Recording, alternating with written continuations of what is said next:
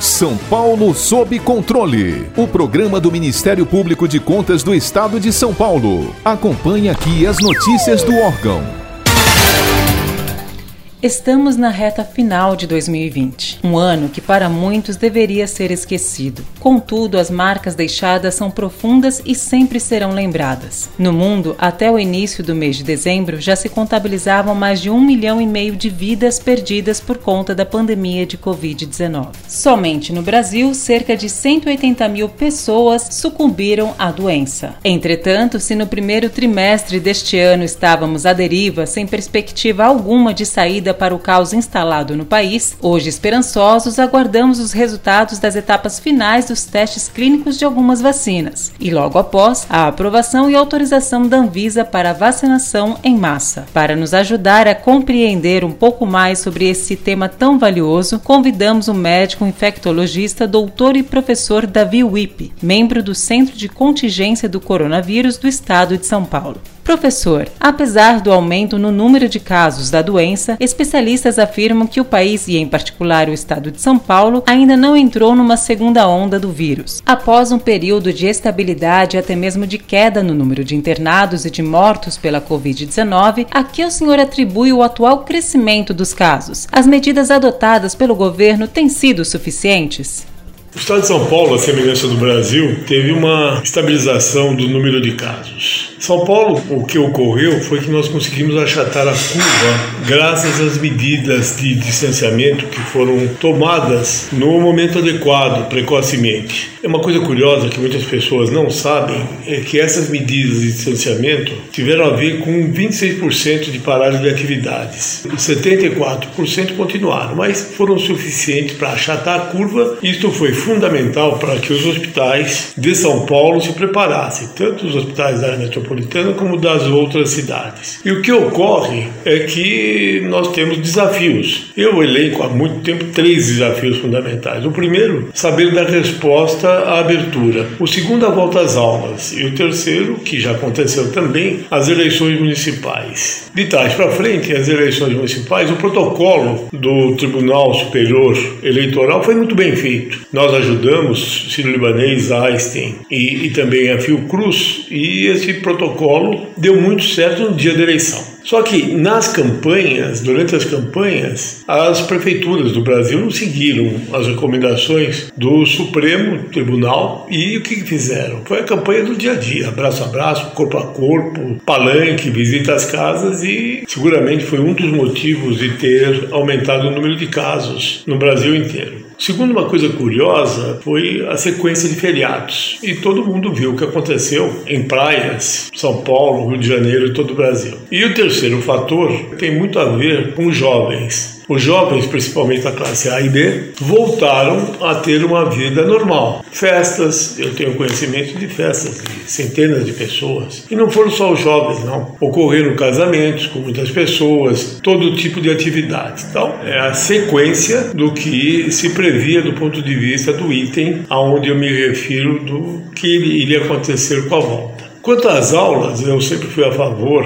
da abertura das escolas com todos os cuidados, por entender que é uma necessidade atual. O que, que ocorreu? Na verdade, as escolas não influenciaram, que aquelas que abriram eh, estavam e estão muito bem organizadas, mas muitas ou não abriram ou os pais não enviaram os filhos ou os alunos não foram às escolas. Então, isto não teve nenhuma influência. O que ocorre agora é que, sem dúvida, há um aumento do número de casos no estado de São Paulo. O grande desafio é entender se nós vamos ter padrão do início, aonde os casos brasileiros foram os importados, pessoas que viajaram para fora, quando voltaram contaminaram as suas famílias. Na sequência, isto em março, houve a comunicação entre brasileiros, especialmente aqui no estado de São Paulo. Por conta das medidas de distanciamento, essa epidemia chegou no interior com um retardo de mais ou menos três semanas e agora ela afeta todo o estado de São Paulo e todo o Brasil. Sem dúvida, há um aumento do número de casos. O Plano São Paulo, eu entendo que é um plano muito bom, com duas qualidades. Uma que ele pode avançar, mas a segunda ele pode retroceder. Foi o que nós fizemos agora. Nós tínhamos boa parte do estado, pelo menos em número de pessoas, já na fase verde. Em consequência ao aumento do número de casos, o estado de São Paulo retrocedeu para a fase amarela. E essas decisões, elas são avaliadas e tomadas diariamente. O centro de contingência que eu dirigi e agora eu continuo fazendo parte,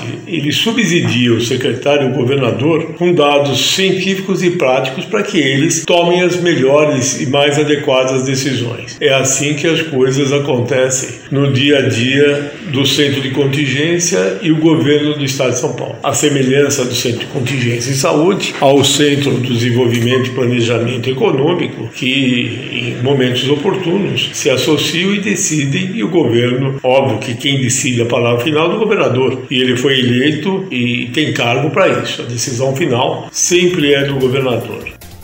Há uma parcela da população que, mesmo ávida pela cura da Covid-19, está cética em relação à eficiência de uma iminente vacina elaborada às pressas. Cogita-se até mesmo não tomá-la por receio de possíveis efeitos adversos. Doutor, como o senhor enxerga tal descrença? As vacinas têm que ficar muito claro a forma de resolver essa pandemia mundial é através de vacinas. Qual é a melhor vacina? A melhor vacina é aquela que dá certo. Hoje nós temos mais de 170 vacinas em estudos do mundo inteiro. E pelo menos em 11, fase final, essa fase tida como fase clínica 3. As fases 3 estão indo bem. O Estado de São Paulo, através da sua vacina, essa vacina que está sendo testada em vários serviços lideradas pelo Butantan, mostrou que na fase 1 e 2 ela se mostrou segura e também eficiente. E agora nós vamos, nos próximos dias, ter o resultado final da eficiência, da eficácia, visto que a segurança nós já sabemos pela fase 1 e 2. Qual é a vacina boa? É a vacina que dá certo. Nós precisamos de todas as vacinas. Quanto maior o número de brasileiros vacinados, melhor para todos.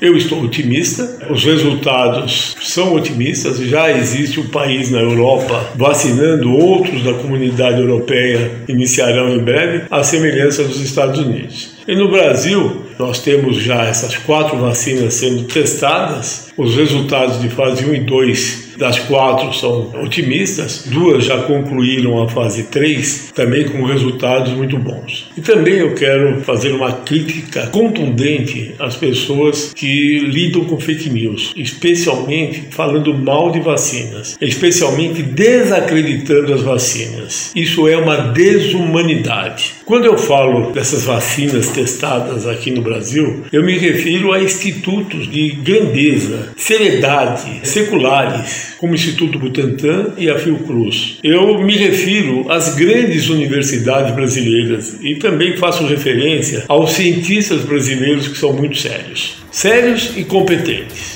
Sabe-se que, de modo geral, o Brasil possui uma política de vacinação e financiamento competente, um plano nacional de imunização reconhecido em todo o mundo. No caso específico da vacina contra o coronavírus, quais os passos a serem priorizados para que haja uma logística eficiente?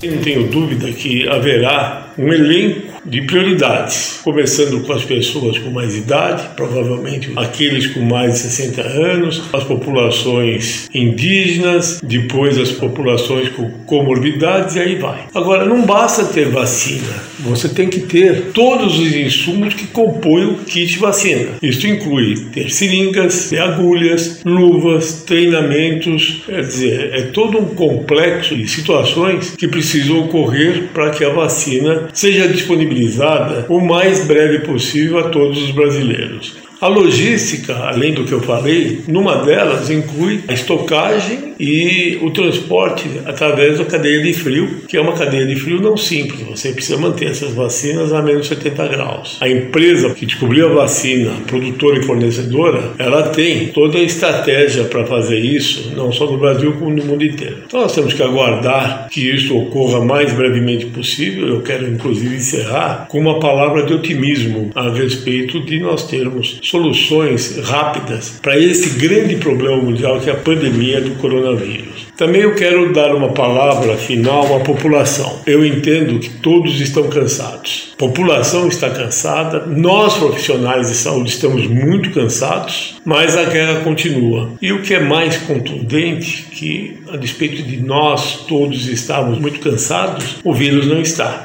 e continua. A pandemia não acabou. A vacina por mais brevemente que esteja disponível, levará um tempo. Até então, nós precisamos manter as condutas de distanciamento social, higienização das mãos, água e sabão, álcool em gel e o uso de máscaras todas as vezes que nós saímos de casa. Muito obrigado. É esta mensagem que eu tinha a dizer. Para ficar por dentro de outras notícias do Ministério Público de Contas de São Paulo, siga-nos nas redes sociais ou acesse o site www.mpc.sp.gov.br.